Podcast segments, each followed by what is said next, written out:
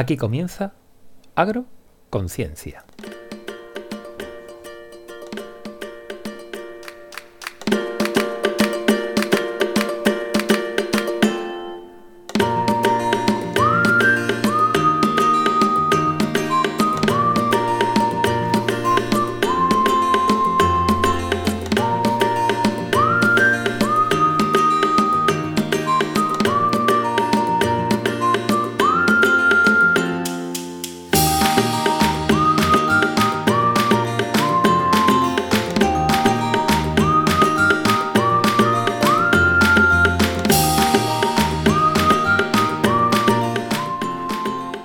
Buenas queridas y queridos cientófilos y agrófilos, Agroconciencia, un programa para gente curiosa y que le gusta pasar un buen rato hablando de ciencia y agronomía.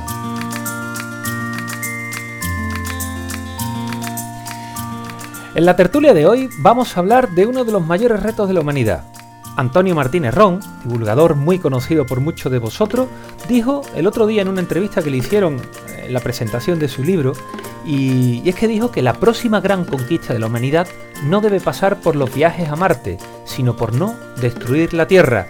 Y precisamente de ese tema, pues vamos a conversar hoy.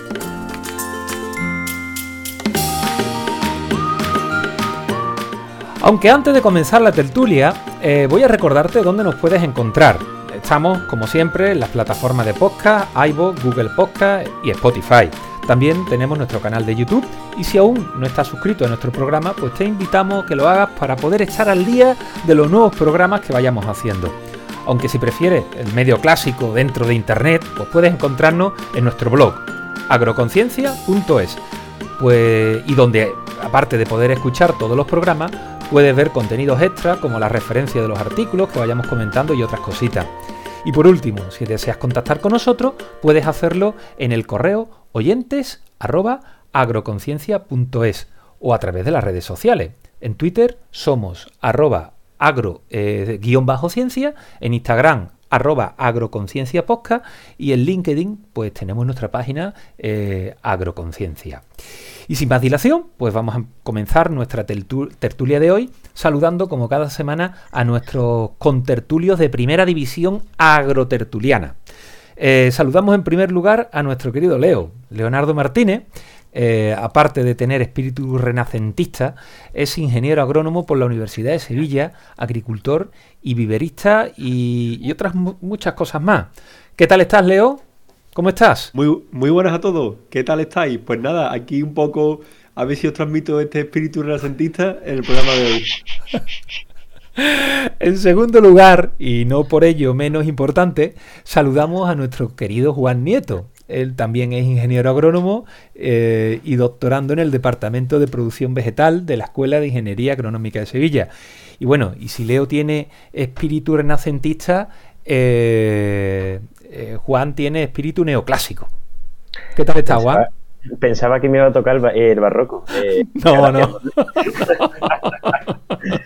Muy bien, muy bien. Estupendamente. Con muchas ganas de empezar. Bueno, y bueno, para el que no me conozca, pues yo soy Manuel Infante, soy también ingeniero agrónomo y doctorando en el Departamento de Producción Animal de la Escuela de Ingeniería Agronómica de Sevilla. Y yo, ¿qué espíritu tengo? Yo, espíritu... Eh, no sé. eh, la verdad es que, bueno. Mira, eh, Del antiguo egipcio. Claro, y si fuésemos columnas, dórico, jónico y corintio, ¿no? ¿Quién sería cuál? También, también, también. Bueno, somos los tres pilares de agroconciencia que estamos aquí, eh, aunque dentro de nada vamos a tener invitados, yo creo, bastante, bastante interesantes y eso van a ser para los próximos programas, ¿no? Ya hablaremos de, de las columnas, ¿no? Pero bueno, vamos a hablar de cositas serias porque Creo que lo que vamos a hablar hoy, eh, aparte del enfoque o del, tono de, amigable y, de, buen rollo que tenemos siempre por aquí, eh, vamos a hablar de gases de efecto invernadero. ¿Por qué? Pues porque eh, su efecto en el, en el cambio climático, que es de sobra conocido por nuestros oyentes, no nos vamos a centrar en eso. Vamos a hablar, pues, cómo se pueden reducir las emisiones en la agricultura y la ganadería. Es algo que se lleva hablando mucho tiempo Em, y vamos a hacer un resumen, pequeño resumen, una poquitas de pincelada porque no nos va a dar tiempo a mucho más, ¿sabéis? Aunque luego al final se nos van los programas a más de una hora y, luego nos riñen, ¿no? Los, oyentes, ¿no? Decir, oye, que tardáis mucho en, cerrar, ¿no? Pero bueno, vamos a resumir cómo la ciencia nos puede ayudar a la humanidad a superar el reto de, alimentarnos de una manera sostenible, eh, al menos desde el punto de vista climático, y ojo, sin perder, sin perder de vista que, al final los agricultores eh, tienen, que, tienen que producir, porque es su medio de vida y, al final la, humanidad también tiene que alimentarse. Pero antes de nada, eh, antes de entrar en materia, eh, me gustaría que, nos pusiéramos en, la situación, dónde nos encontramos, y, antes de nada, pues también nos gustaría también hacer una reflexión que hemos estado preparando antes, y porque estamos convencidos que el cambio climático es responsabilidad de todos. Eh, cada uno tiene su propia cuota eh, y no podemos dejar que otro eh, hagan aquellos que, puede hacer cada uno de, nosotros. ¿no? podemos echarle la culpa a, los demás. Tenemos que estar responsables. Y nosotros hoy nos vamos a fijar en casa, ¿no? en la agricultura y en la ganadería. Cómo este sector puede reducir sus emisiones. pero claro, el resto de los sectores Mm, también tienen que tener conciencia del problema. Si hacemos una fotografía de las emisiones de España, eh, ¿cuál pensáis? ¿Qué pensáis que es el sector que, es mayor, que tiene mayor responsabilidad eh, en, el cambio climático? Estamos hablando del transporte, con un 27% de todas las emisiones de gases de efecto invernadero. Después le sigue la industria. Y, y la industria es un 21%. Y hasta que no llega al 14%, no llegamos a la agricultura.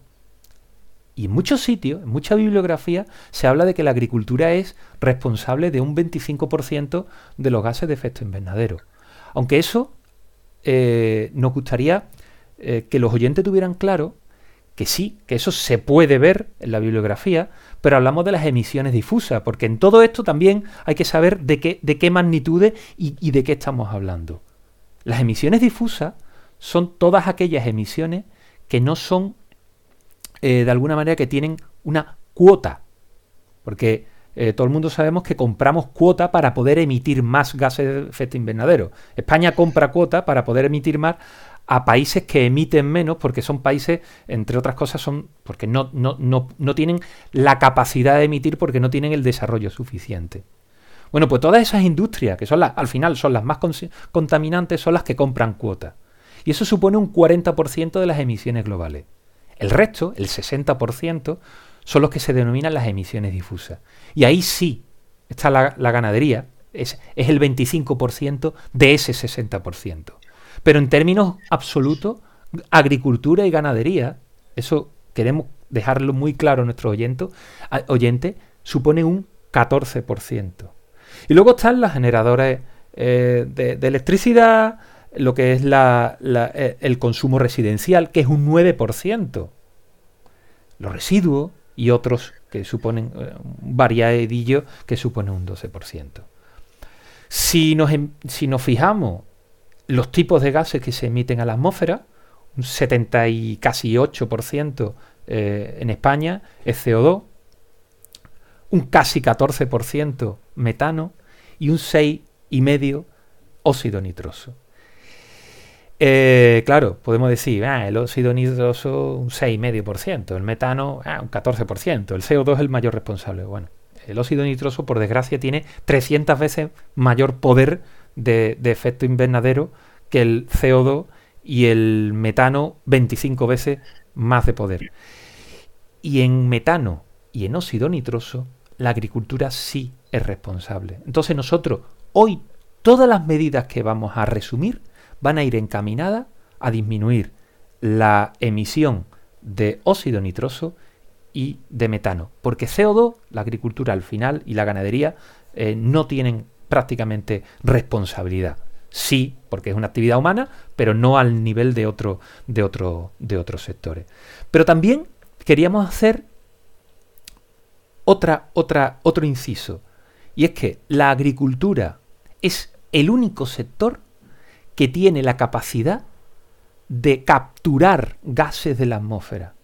también tenemos que intentar favorecer ese manejo agronómico para, para aportar, para quitar de en medio ese CO2. Y ahí también podemos, ahí la ciencia también tiene mucho que decir.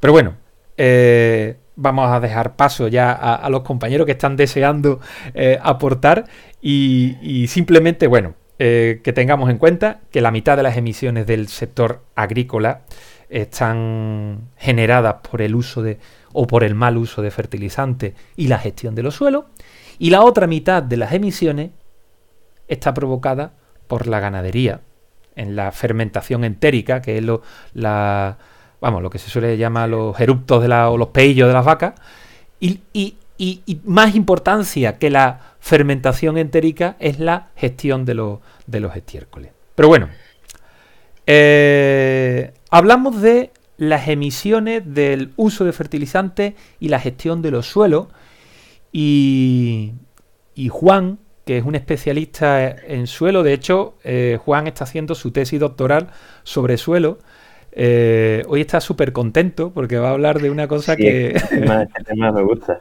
que le gusta y, le apasiona. Pero el resto también me gustan, ¿eh? pero claro, este me pilla especial. ¿Y, qué nos eh, puede sugerir, Juan, eh, para, para, disminuir esas emisiones del, suelo? Bueno, en primer lugar, es que el contexto que has hecho, la contextualización, aunque era larga, era muy necesaria que al final, mm, ¿qué nos quedamos? No? Que la agricultura que, expulsa, ¿no? principalmente, pues expulsa metano y expulsa óxido nitroso. ¿no? Eh, también expulsa CO2. Eh, fijaos, eh, el suelo, pese a que mucha gente no lo sabe, es el principal almacén de carbono que existe. Muchísimo más que la atmósfera, muchísimo más que los océanos. Está en el suelo y vosotros estáis paseando y vosotros veis plantas creciendo, veis... Bueno, eh, hay una cosa que se llama porcentaje de materia orgánica en el suelo. ¿Qué parte de todo ese, eh, de todo ese suelo es materia orgánica? Eh, eso se relaciona, ¿no? digamos, unos factores con la cantidad de carbono que hay en el suelo. Mm, ¿Cuánto diríais, si vosotros estáis paseando, os invito ¿no? a, reflexionar cuando estéis andando eh, no, pues, pues no sé, este a lo mejor mm, un suelo forestal, ¿no? De bosque, tiene que tener más materia orgánica que un suelo agrícola. Para que veáis más o menos nuestras condiciones, un suelo agrícola tiene un, si es de secano, valores medio, un 1%, un 1,5%. De regadío suele ser un poquito más, pero no mucho más. Eh, cuando vamos tirando para el norte, va aumentando. Fijaos, esto es tremendamente importante porque es que para nosotros un suelo con más de 2,5 es un nivel altísimo orgánica. locura. Eh, en una conferencia en, en Holanda eh, vino un agricultor eh, hablando de, técnicas de estas ahora de, de, agricultura de conservación y nos dijo que él tenía un suelo mm, con muy bajo nivel de materia orgánica. ¿Cuánto dices que tenía, Manuel? Eh, pues no sé, verá. Eh, si lo compara con España, igual cuatro y medio. Seis. Hostia. Perdón. teniendo en cuenta, ya ve, teniendo en cuenta la media de los suelos, que aquí creo, corrígeme si, me equivoco, Juan, pero aquí un suelo medio bueno de regadío que es del 2 al 2,5%. Bueno, y 2,5 en regadío ya es bastante y dos y medio en mm. regadío ya es muy alto. Incluso de uno y medio estaríamos hablando ya aquí de. o sea, que en proporción. Uno y medio, es capitán general, vamos. Eso, eso. un, uno y medio, un uno y medio en secano es. Es muy bueno. Un uno y medio, o sea, fijaos, estamos hablando de uno, dos, un cambio de 0,5%. No os podéis imaginar la cantidad de toneladas que son de carbono. O sea, el suelo, una hectárea pesa una burrada, ¿vale? Entonces, estos cambios son Claro, pero un inciso, Juan, porque eh, mm, el suelo tiene tres dimensiones. Claro, la gente normalmente se lo olvida. Todos vemos la X, ¿eh? la, la, Y, pero hay una profundidad. Claro. Que, evidentemente. Y la materia orgánica, pues está en las primeras capas del, suelo, pero 10 centímetros de suelo 10 y 30. Y claro, no, pero eh, que multipliquen los... Lo, para que hagan unas multiplicaciones, multiplica 1000 por 1000 por, por 0,1 y ahora la densidad del suelo tal, te, sale, te sale una auténtica barbaridad de kilos, vamos. Pues, pues eh, veis la importancia, ¿no? Bien, entonces, eh, fijaos, esos suelos eh, mm, que ahora tienen esos niveles bajitos, antes no lo tenían. Cuando era un suelo, un suelo forestal, tiene más materia orgánica. Hombre, tampoco va a llegar a los suelos forestales del norte de Europa, porque aquí, como hace más temperatura, hace que haya más actividad de los microorganismos y mineralice más esa materia orgánica. Pero bueno, 4, 5, 6, 7, sí que puede haber. Esa disminución a lo largo de la historia de la agricultura es carbono que ha ido a la atmósfera. ¿eh? Eh, y aunque los combustibles fósiles también sean una de las contribuciones, el, laboreo eh, durante los últimos 70 años muy agresivo también ha contribuido a las emisiones de, de carbono ¿no? a la atmósfera. Pero hoy estamos aquí para plantear soluciones. Así que si todo ese carbono se ha ido, ¿por qué no podemos recuperarlo? ¿no? Es un poco la, reflexión. Eh, bueno, pues hay un conjunto de técnicas que algunas de ellas ya os las hemos presentado en algún otro capítulo, eh, que podríamos decir como son la agricultura de conservación o agricultura de, regenerativa, ¿no? que, lo que busca es justo lo, contrario, ¿no? Eh, digamos, regenerar ese suelo y llenarlo de carbono. Carbono que además, cuando nosotros llenamos un suelo de carbono, no solo estamos luchando contra el cambio climático, sino que además tiene muchas otras ventajas, como ya hemos hablado en otros capítulos y no nos vamos a meter, ¿no? Pero mayor retención de agua, que nuestras condiciones súper importantes, mayor fertilidad de suelo, pum, pum, pum, pum, pero eso lo dejamos para, para, para otra ocasión. Bueno, al final, eh, aunque yo creo que no viene mal recordarlo, de sí, tener un suelo sano, un suelo con mucha materia orgánica eh, y un suelo Em, en el que estás aportándole vida, porque la materia orgánica al final da vida al suelo, los microorganismos generan, generan esa, esa vida, ¿no? Eso es bueno para el cultivo, es que es una cosa... es bueno porque, porque en, el, en el suelo, el suelo es una economía, ya lo hemos hablado, y la moneda de cambio es el carbono. Eh, un suelo que tenga muy poco carbono, pues hay poca interacción, sin embargo un suelo con mucha materia orgánica eh, que esté muy activo, eso es como Wall Street cuando abre la bolsa, pues. yo me imagino que es la calle Sierpe de Sevilla, ¿no? Claro, Esto lleno de tiendecitas, uno te vende helado, otro te vende tal, pues bueno, cada, cada microorganismo hace su intercambio, ¿no? y la planta está ahí en medio y sale beneficiada, ¿no?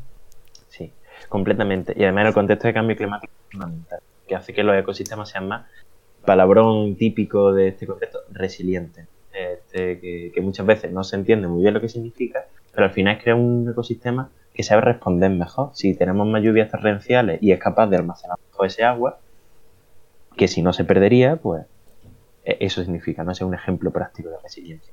Em, pero vamos a hablar entonces de, las prácticas. Bueno, una de ellas, que ya la hemos presentado, es eh, el no laboreo o el mínimo laboreo. Al final, fijaos, cuando nosotros invertimos todo ese perfil de suelo, esos 30 primeros 40 centímetros donde está materia orgánica que decía Manuel, eh, estamos volteando, estamos entre un montón de oxígeno y por lo tanto em, los microorganismos empiezan a descomponer y empiezan a liberar carbono. Eh, y esa materia orgánica se empieza a perder. ¿Eso qué hace? Pues, digamos, también degrada la estructura del suelo, porque el, el carbono no solo es moneda, es ladrillo y es pegamento ¿eh? de los agregados del suelo. entonces, bueno, por ahí esa técnica, ¿no? Eh, digamos, hay dos vías de aumentar la materia orgánica del suelo. Evitar y reducir las pérdidas, por ejemplo, tenemos el mínimo laboreo, o directamente aumentar las entradas de carbono del suelo.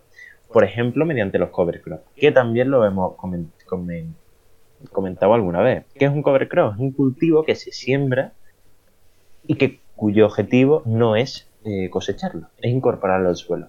Y diréis, madre mía, qué pérdida de dinero. Mm, pues hay muchos agricultores que están empezando a hacerlo, especialmente en Estados Unidos, que allí ya está mucho más extendido, y si lo hacen, porque lo notan. Lo notan por, porque recupera, Y no lo hacen por el cambio climático, lo hacen por recuperar la funcionalidad del suelo. Eh, es que si tú mejoras la producción... Claro. Mm. Sobre bueno, de, de hecho, claro, en la propia PAC te piden siempre un porcentaje de, bueno, de cover crop, de leguminosa y demás, para incorporarlo. Entonces lo que se suele hacer, por, por ejemplo, por la zona aquí de, del Guadalquivir, pues suele ser a lo mejor plantas guisantes o alguna especie para su posterior incorporación. Efectivamente. En verde. no dejar lo que. en verde. Claro, es que. Mm, correcto. Eh, normalmente, además, normalmente, además, en floración, que es el momento que. Correcto, correcto. De hecho, en floración, de hecho, hace una semana y media estaban. Una semana, más bien, estaban ya los guisantes con su característica flor. Y bueno, fue una, cosa, una cosa casual, ¿eh? Es porque es el momento que la raíz es máxima y eh, es el momento de máxima interacción de la raíz con el suelo, ahí los microorganismos están a tope, ¿eh? está eh, el valor de la moneda suelo está altísima, entonces, eh, claro. luego, luego con el fruto se devalúa la moneda. Claro, no, ya,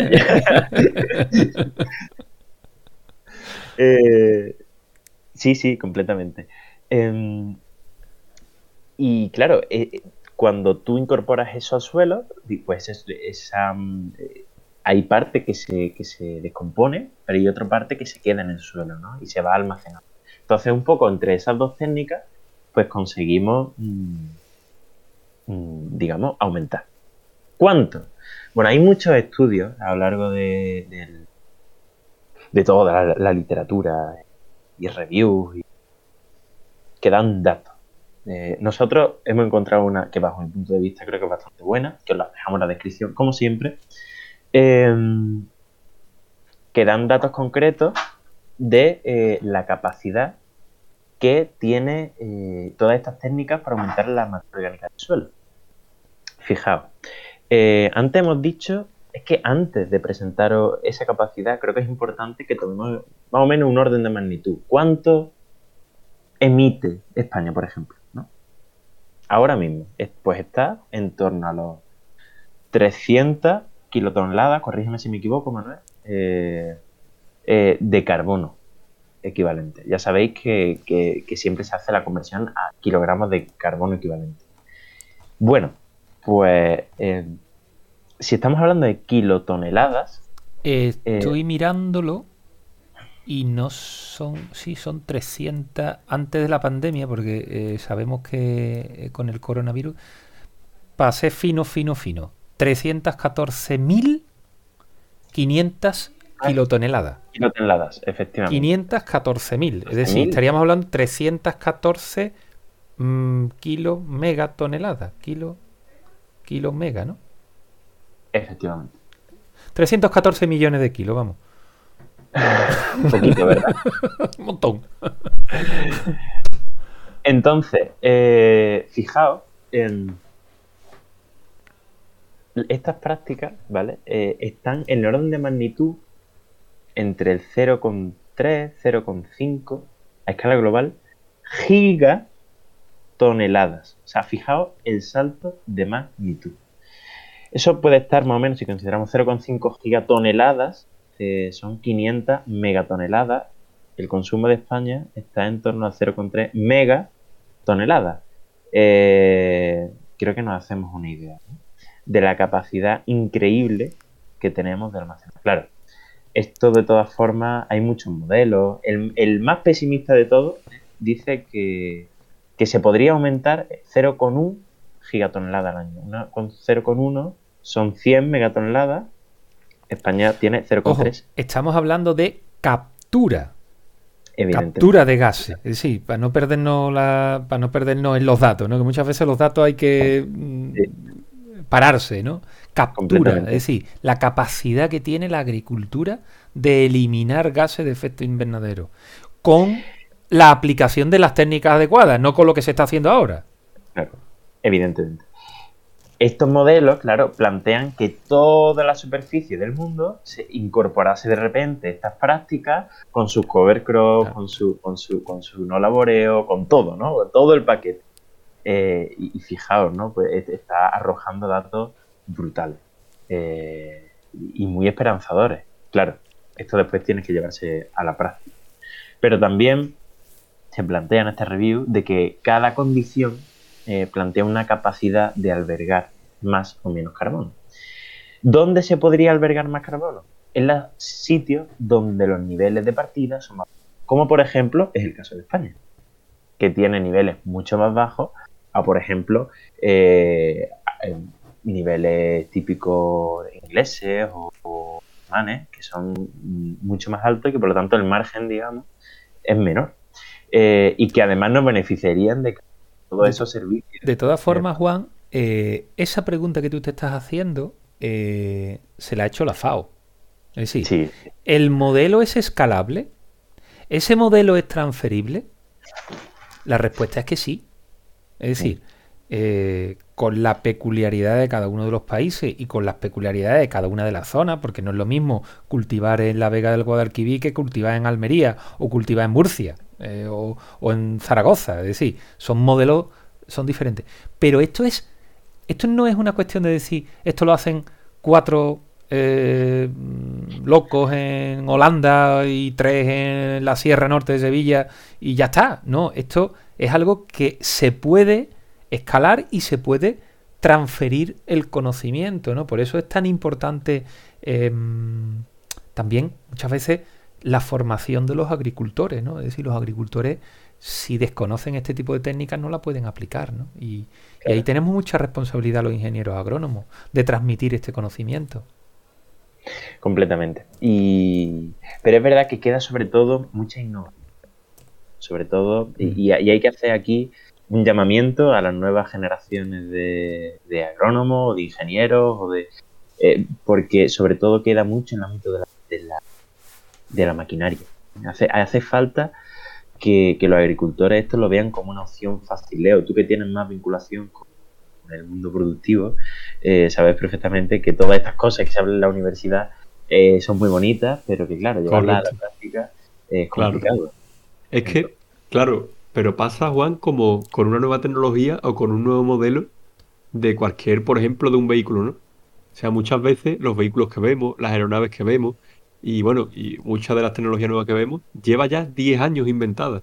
Porque desde que algo se descubre hasta que llegamos a su aplicación real es un proceso. Hay veces que ese proceso pues es más corto, se aplica antes, hay conocimiento que los puedes aplicar inmediatamente y ver resultados. Pero hay otros que por unas cuestiones o por otras, al final hay que intentar pues llegar a ello. Entonces, eso ahí está un poco el tema. Entonces, claro, es lo que tú comentas, Juan, que muchas veces, pues, mm, parece que no llega, pero bueno, poco a poco. Y para algo está también la divulgación científica, para incentivar un poco y motivar el, lo que estamos haciendo nosotros, eh, que estas técnicas y que estas cosas se conozcan e intentar emplearlas y que nuestro día a día y el día a día de las empresas y el tejido productivo, pues, sea más sencillo y más para los, para los agricultores. Vamos desde aquí yo aprovecho, ya que estamos pidiendo, yo mm, me gustaría que se inventara una sembradora que gaste poco gasoil, mm, eh, tenga la potencia suficiente y al mismo tiempo sea capaz de tumbar el cover crop a la hora de hacer una siembra y que podamos sembrar girasol sin que la pipa se muera antes de la nacencia. Oye, ahora mismo no existe, pero a lo mejor hay alguien escuchando, ¿no? A lo mejor hay alguien escuchando y dice, hostia, pues voy a hacer esta sembradora. Ahí hay dinero, ¿eh? eh, eh lanzamos ahí eh, la idea, oye, igual nosotros no vamos a desarrollarla porque estamos liados con otras cosas, pero... hay grupo, hay grupo, hay grupo en el mundo, pero pero es verdad que, no se está apostando lo, que se tiene que apostar. Falta dinero al final en esto, ¿no? En el desarrollo, en la investigación, el desarrollo al final falta dinero. Y, falta dinero y muchas veces paciencia, ¿no? Porque muchas veces se quieren este tipo de cuestiones eh, que sean de hoy para mañana cuando el desarrollo de este tipo de, de innovación requiere muchas veces su tiempo. Oye, y también fallar eh, que muchas veces decimos, oye, queremos tirar por aquí y, a veces esos caminos no, no son posibles, ¿no? Pero bueno, perdón, que, te cortamos. Estamos hablando, estamos hablando de suelo, ¿no? Hemos dicho esto tiene capacidad, ¿no? Estaríamos hablando de, bueno, pues de, capacidades significativas, de, de, fijaos, a lo mejor mm, ser capaces de, de, contrarrestar lo que emiten dos, tres países bien desarrollados. O sea, eh, son consumos muy altos. ¿no?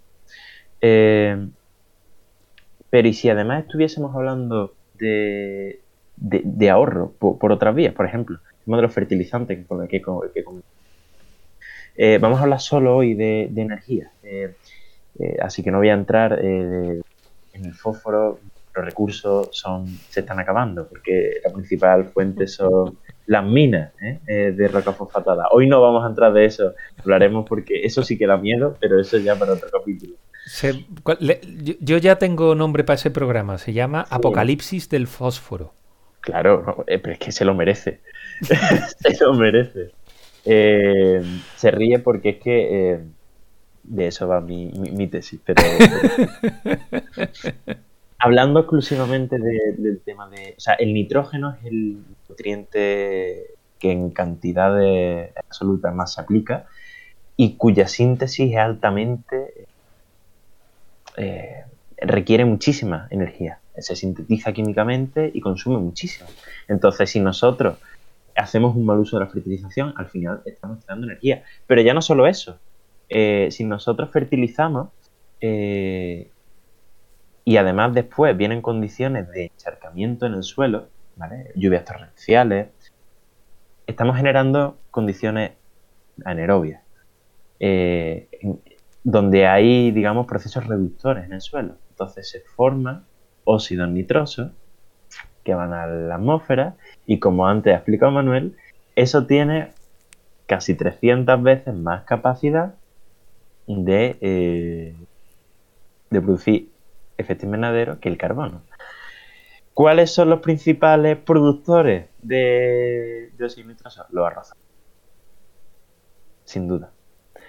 Eh, porque están en condiciones anaerobias y, son, es verdad, las emisiones producidas por los arrozales son fuertes, pero hay técnicas. Claro, es que ahora dice un arrocero, dice, oye, yo tengo que inundar mi cultivo. No, no, Claro, pero esa es la técnica, tradicional. Es que hay técnica de... técnica, hay técnica, claro, eh, para, optimizar y para mejorar la cultivos. ¿no?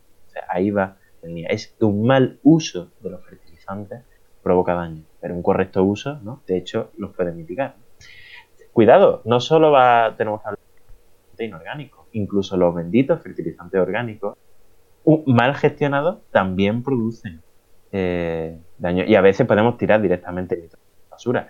Eh, si nosotros aplicamos fertilizantes orgánicos mm, sin incorporarlos al suelo, en nuestras condiciones de altas temperaturas, nitrógeno se en forma de, amonio. Y es verdad que no, no, no eh, de cara al cambio climático quizás no es pero estamos perdiendo. Sí, pero, pero de todas formas el amoníaco se puede convertir en, óxido nitroso. Por las mismas condiciones que estábamos diciendo Efectivamente, es decir, que, que vale, sí, pero también, también es una fuente de, óxido nitroso. Y además, estiércoles y productos orgánicos mal gestionados no solo produce, eh, otra vez en condiciones reductoras, eh, óxido nitroso, sino también metano, que yo creo que lo vamos a o sea, la agricultura tenemos que pensar que producimos los gases más matones eh, de esta cuestión. Entonces, eh, claro, las líneas van en, evitar que eso se produzca. Y haciendo un buen manejo, se evita. Entonces, bueno, eh, esa es un poco la estrategia. después hay también investigaciones súper interesantes, ¿no? Con, cultivos perennes, por ejemplo, que tienen sistemas radiculares brutales pasa que estos son cultivos específicos para captura de carbono, ¿no? Eh, todo todavía quizá en, fase más de investigación o quizá em, que puede ser eh, utilizable a lo mejor cultivos frutales, ¿no? Em, como cubierta eh, y ahí la capacidad de sumidero de, de, esas plantaciones es muchísimo mayor. Pero bueno, vemos que, se pueden hacer cosas y que tienen de verdad muchísimo impacto. Pues Juan, em, esto es esto es bastante interesante lo que nos has contado, porque porque además hila bien, hila bien con lo que con lo que íbamos a hablar, ¿no? Eh, con lo que os iba a contar ahora, ¿no? Eh, ¿Qué pasa con la ganadería, ¿no? Eh, si hablábamos que la mitad de las emisiones del sector están generadas por el mal uso de los fertilizantes y, la mala gestión de los suelos, ahora vamos a hablar de la otra pata, de la otra mitad de los gases que está provocada por la ganadería y por eh, la mala gestión de los desechos que genera la, ganadería. Eh, mm, para preparar el programa leí un, he leído un, artículo que el, que lo ha escrito, eh, no voy a decir su nombre, porque no, no, porque no sé, tampoco es cuestión de, decir el pecador, pero sí voy a decir el pecado, ¿no? Eh, decía que para, disminuir las emisiones de gases de efecto invernadero de la ganadería, lo único que hay que hacer es eh, disminuir el número de animales. Bueno, sí, es una perogrullada, ¿no? Pero sí, es verdad, ¿no? Si tú, si eliminamos la ganadería de golpe, eliminamos los gases de efecto invernadero que de la ganadería, pero bueno, mm, la ganadería no la tenemos para decorar los campos, la ganadería realmente la tenemos para comérnosla, ¿no? Y es una fuente, eh, no, hay que olvidar que nosotros somos una especie omnívora y, es una fuente de proteína, ¿no? Igual, eh, eh, decir en lugar de, decir eh, quitemos la ganadería, podríamos recomendar que se coma eh, menos carne y sobre todo de más calidad. Es decir, eh, y ahí pues bueno, entraríamos en... a lo mejor podríamos entrar en polémicas que no queremos entrar, pero bueno, es una cuestión que se puede, que se puede plantear. Reducir el consumo de carne porque al final para nuestro cuerpo humano el exceso de carne tampoco es bueno. De la misma manera que, que no sería bueno eh, quitarla del todo para algunos, porque nos quitamos ese placer de, comer carne. Pero bueno, que me, que me desvío y, no quiero, y no quiero desviarme, ¿no? Em, esa no es la solución, ¿no? Es decir, eh, la solución no es la única solución, reducir el número de, animales. Hay otras soluciones, ¿no? Eh, en cuanto a, la, a las fermentaciones entéricas, que los animales pues viven y rumian, eso eh, son las fermentaciones en el rumen de, lo, de, lo, de, las vacas y de las ovejas y de las cabras, de, los poligástricos, ¿no? en, este, en este caso, ¿no? Mm, son propias de la de, de su de, de, su naturaleza, ¿no? Sí.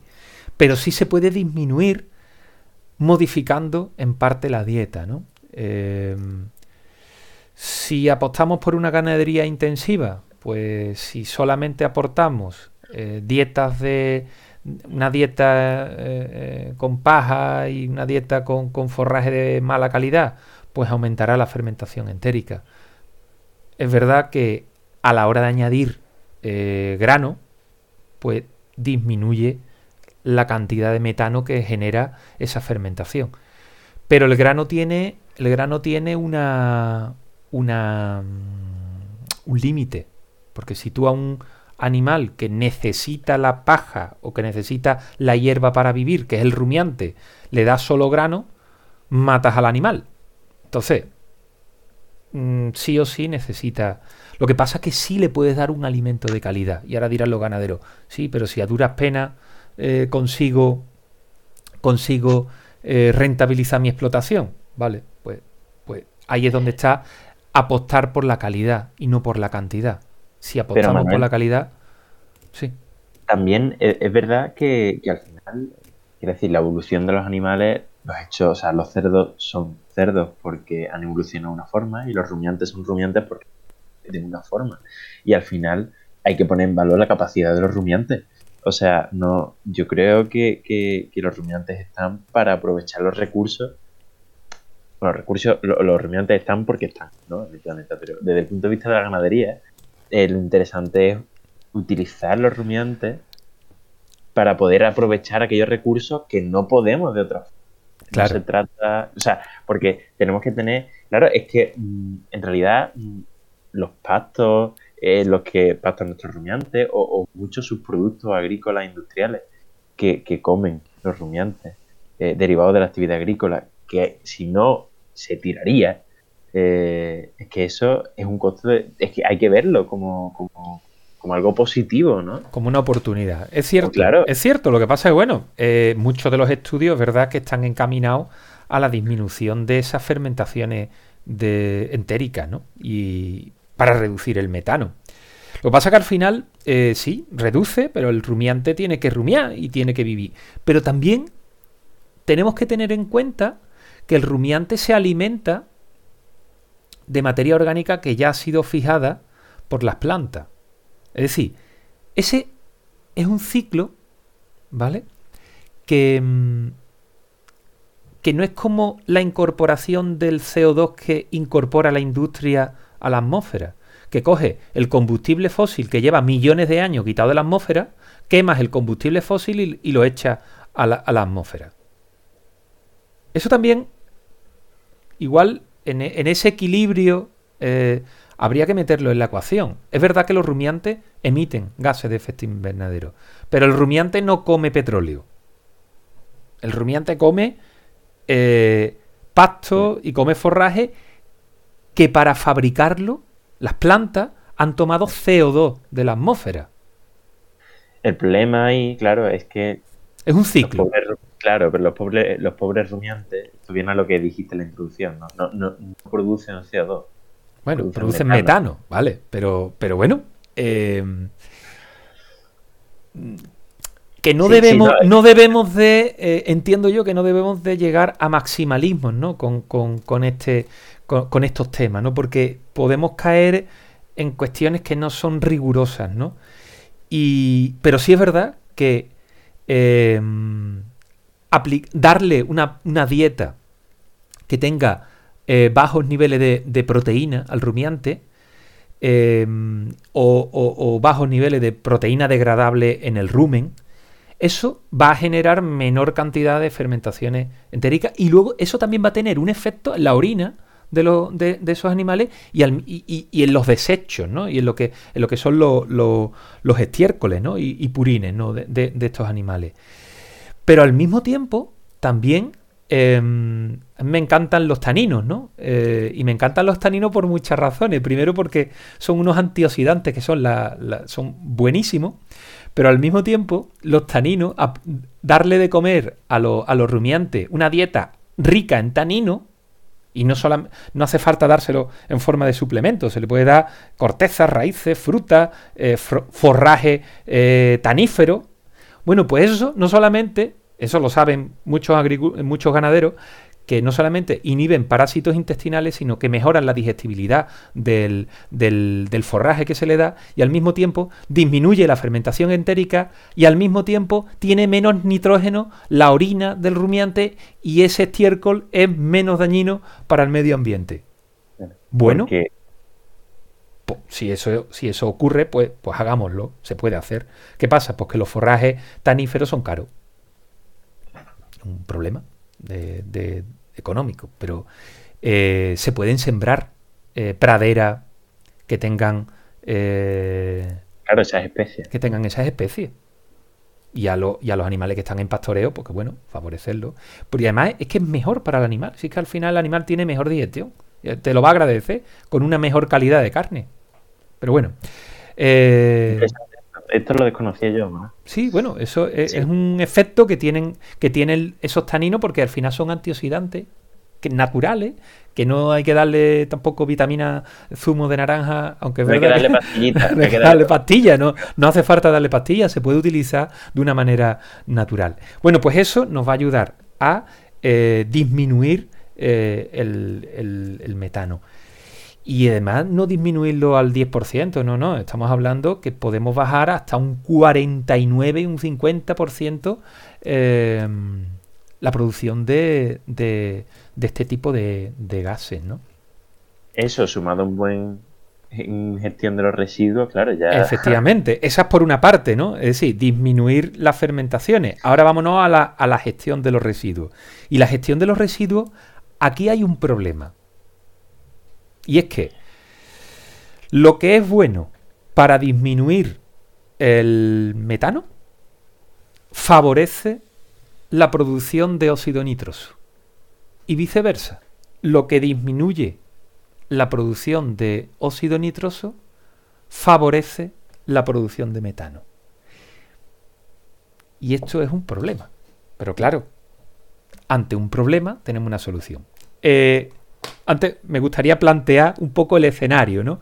¿Qué favorece la producción de metano y qué favorece la producción de eh, óxido nitroso? Ya lo has apuntado tú, Juan. Eh, el metano, cuando apilamos, cuando apilamos el estiércol y no lo aireamos, eh, se genera metano. Pero cuando lo aireamos demasiado, se genera óxido nitroso porque esa oxidación del, de, la materia orgánica, porque además el óxido nitroso, con perdón, es muy puñeterillo, porque se puede, se puede formar en condiciones aeróbicas y condiciones anaeróbicas. Tiene esa, tiene esa, esa doble, esa doble, ese doble problema, ¿no? Y aparte, la, la acidificación también genera, genera eh, eh, las condiciones de acidez no la acidificación, sino las condiciones de acidez son importantes eh, en, la, en, la, producción. Es decir, un, una mayor acidificación genera una menor emisión de amoníaco. Y eso a su vez hace que haya menor cantidad de, de, de óxido nitroso. La temperatura también influye. El tiempo de almacenaje también influye. Pero, ¿qué es lo más importante aquí? Pues separar el sólido del líquido. Porque si el, el, sólido se puede compostar y al compostar disminuye la cantidad de metano y no afecta al óxido nitroso. Y ese sólido se puede airear y no se airea generando óxido nitroso. Esa aireación que favorece la que, perjudica al metano, ¿vale? Que, lo que hace que favorece que no se genere metano eh, cuando el, estiércol eh, tiene una, humedad eh, baja, el sólido. sí, cuando se pues, estabiliza, cuando se estabiliza. se estabiliza, se composta y ya no emite gases de efecto invernadero. Pero al mismo tiempo, el líquido, mm, ahí se va a generar el, óxido nitroso, queramos o no queramos.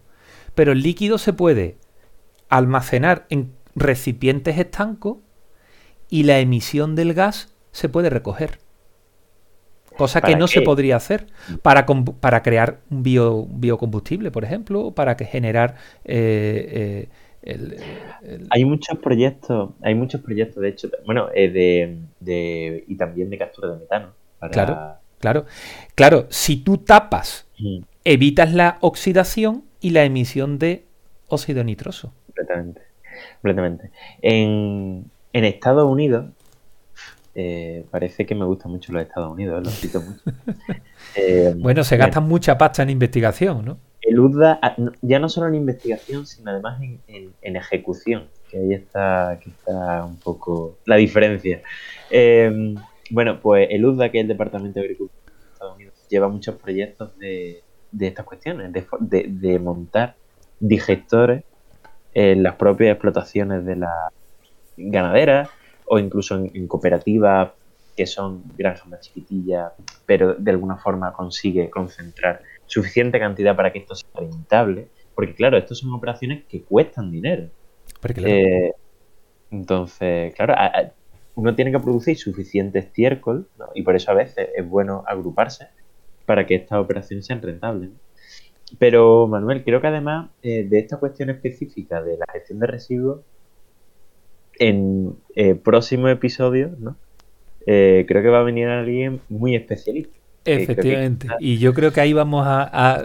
nosotros esto va a ser una pincelada esto de separar sólido y líquido tiene muchísimos juegos. Eh, ya no solo eso, sino por el transporte. En fin, ya lo veremos. Sí, sí, eso vamos a entrar con detalle. Por eso eh, decíamos que al principio que esto va a ser solamente una pincelada, ¿no? Es decir, eh, pero bueno, básicamente, ¿no? Es decir, hablamos de dejar de emitir o de reducir la emisión de gases de efecto invernadero mediante reducir esos gases por la fermentación entérica por lo que es la, producción por los estiércoles eh, en el almacenaje, es decir, disminuir el tiempo de almacenaje y todas esas técnicas que hemos estado hablando. Es decir, esto al final, eh, ojo, esto es una estrategia integral. Esto no vale decir, hago esto, esto no. Es decir, si lo hacemos todo, es que podemos reducir, bueno, eh, el estiércol líquido, la parte líquida, toda esa batería de, de, estrategias, la bibliografía más, más eh, espléndida dice de reducir hasta un 99%. Claro, es que lo recoge y lo guarda eh, eh, el gas. pero oye, mm, pero es que se puede hacer. Intermedio, claro. bueno, muchas veces decimos, vale, pero es que hasta reducir un 99% la cantidad de dióxido nitroso, eso es muchísimo. Y, las estrategias que, están, que hablan los autores se centran, como ya he dicho, en la dieta. Eh, mm, o sea, algo tan tonto como echarle sal a la, a la dieta de, la, de las de la de las vacas lecheras al diluir el nitrógeno, la, la, sal provoca una dilución del nitrógeno, del nitrógeno en la orina. Eso puede disminuir hasta un 10% de óxido nitroso. Que eso es bastante. Simplemente la aplicación de darle sal. Bueno, pues, pues sí, si se, le, si se le da sal. Si es que al final los ganaderos terminan dándole sal a, a las fórmulas, ¿no? O inhibidores de la nitrificación. Eso hasta un 60% de óxido nitroso. Luego, eh, también es importante la selección animal, que, eh, utilizar animales que tengan una alta eficiencia en el nitrógeno y al mismo tiempo sean animales que toleren dietas bajas en nitrógeno. Eso también es importante. Como decía antes, ¿para qué? Para poder disminuir el nitrógeno en la dieta. Eso es difícil con los animales en pastoreo. Eso hay que, hay que tenerlo en cuenta. Eso es para los animales que están estabulados los taninos, como ya decíamos, eh, el, manejo de los fertilizantes, como hablamos, también aplicación de inhibidores de la nitrificación en el suelo. También dan muy buenos resultados. Aunque me vas a poner un, un pero, ¿verdad, Juan?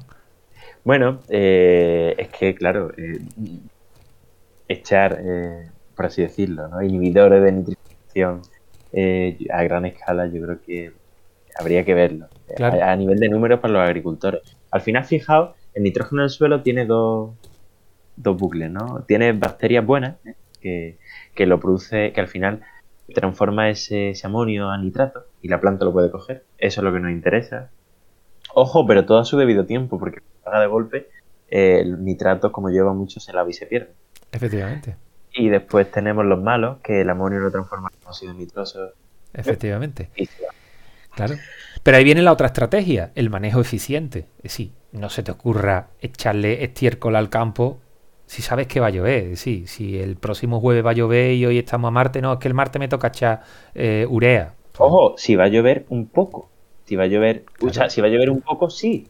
Porque, porque sí, pero que el suelo, el suelo a capacidad de campo, o sea, sí, si ya ha llovido y el suelo está próximo a la capacidad de campo, genera eh, Mm, en la aplicación de nitrógeno, primero se lava y después eh, tienes el problema de la, de la emisión de gases. La cuestión es que vemos claramente que es difícil. Decir que lo que hace falta es formar técnicos, que este, toda esta materia se incluya en, todo lo que es la formación de los técnicos, porque son decisiones a considerar. Y... y que influyen en la producción muchas veces, ¿no? Decir, es que yo hago esto, yo hago esto porque lo tengo que hacer. Bueno, hay que hacerlo también de otra manera para, para, esto, ¿no? Pero bueno, hablamos de la aplicación, ¿no? Es decir, eh, yo creo que la regla número uno de la aplicación del fertilizante es aplicar según las necesidades de las plantas. Por supuesto. Por supuesto. Y para eso tienes que saber qué tiene la planta, saber qué tiene el suelo, saber cuánto necesita la planta y saber cuánto quieres que se quede en el suelo. Y eso que, es tan bonito y a ser tan simple. Muy difícil. Es muy difícil. Porque, eh, para que el oyente, si no tiene relación, se haga una idea, un análisis de un punto de suelo, vale, entonces 100 euros, si es completo. Eh, si solo quieres mirar 4 o 5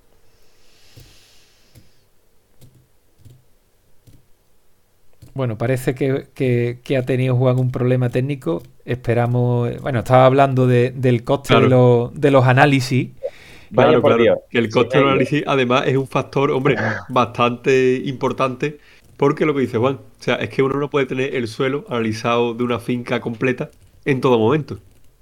Claro, claro. Perdona, perdona. no, bueno, es la, la, tecnología que a veces juega una, mala pasada. Pues de, tecnología justo iba a hablar porque hay muchas investigaciones para intentar abaratar todo esto, para hacer, digamos, eh, fertilización, bueno, fertilización de precisión, ¿no?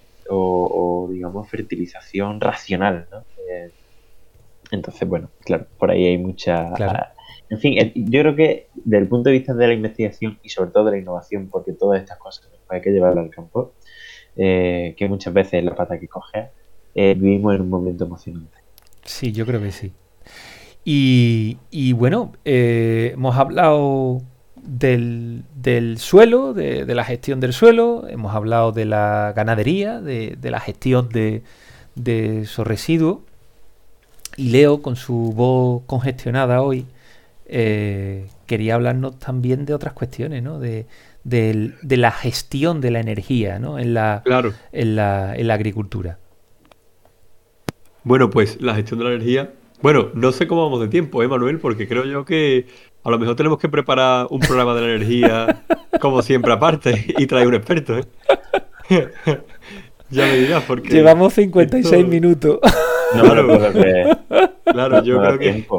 Claro que bueno, podríamos dejar la energía para un experto y, otro programa. Y, pero por lo menos, por lo menos apunta algo, Leo. Eh, Dios mío, cómo nos enrollamos. Bueno, solamente Manuel, Manuel y Juan, ¿vale? Una palabra: autoconsumo. Vale. Quedaros, quedaros con eso. Autoconsumo. Fomentar el, el autoconsumo. Muy buena filosofía, muy buena idea. Y, y bueno, queridos amigos, como siempre, como siempre, a mí se, yo, yo tengo que decir que hoy especialmente se me ha pasado el programa volando. Yo espero que, que a, a, los oyentes, a los oyentes también. Y, bueno, en el próximo programa que Leo tendrá algo más de voz, que ha hecho un sobreesfuerzo eh, de estar hoy aquí, así que hay que darle muchísimas gracias a Leo hoy por, por ese sobreesfuerzo que tiene. Eh, a Juan. Tampoco sido para tanto, Manuel. Tampoco para tanto, hombre. bueno, pero has hecho lo que has podido hoy con, la, poca voz que tenía, ¿no?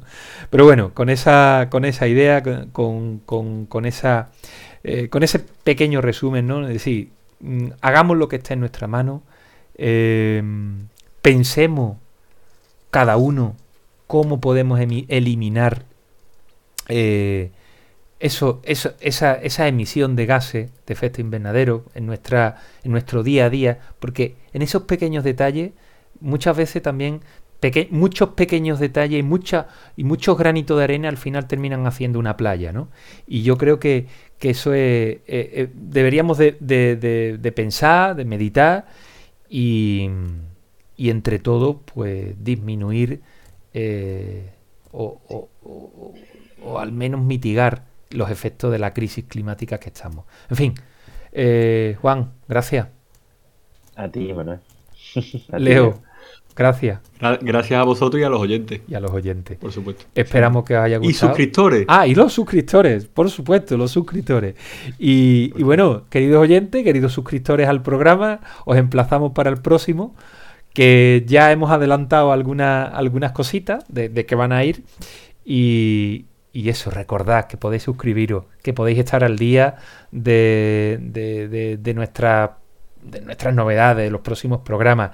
Y si tenéis alguna queja, si tenéis alguna pregunta, si tenéis alguna cosilla, recordad el correo oyente arroba agroconciencia.es y nuestras redes sociales, en Twitter, en Instagram. Y nada, lo dicho, muchísimas gracias por estar ahí y hasta el próximo programa.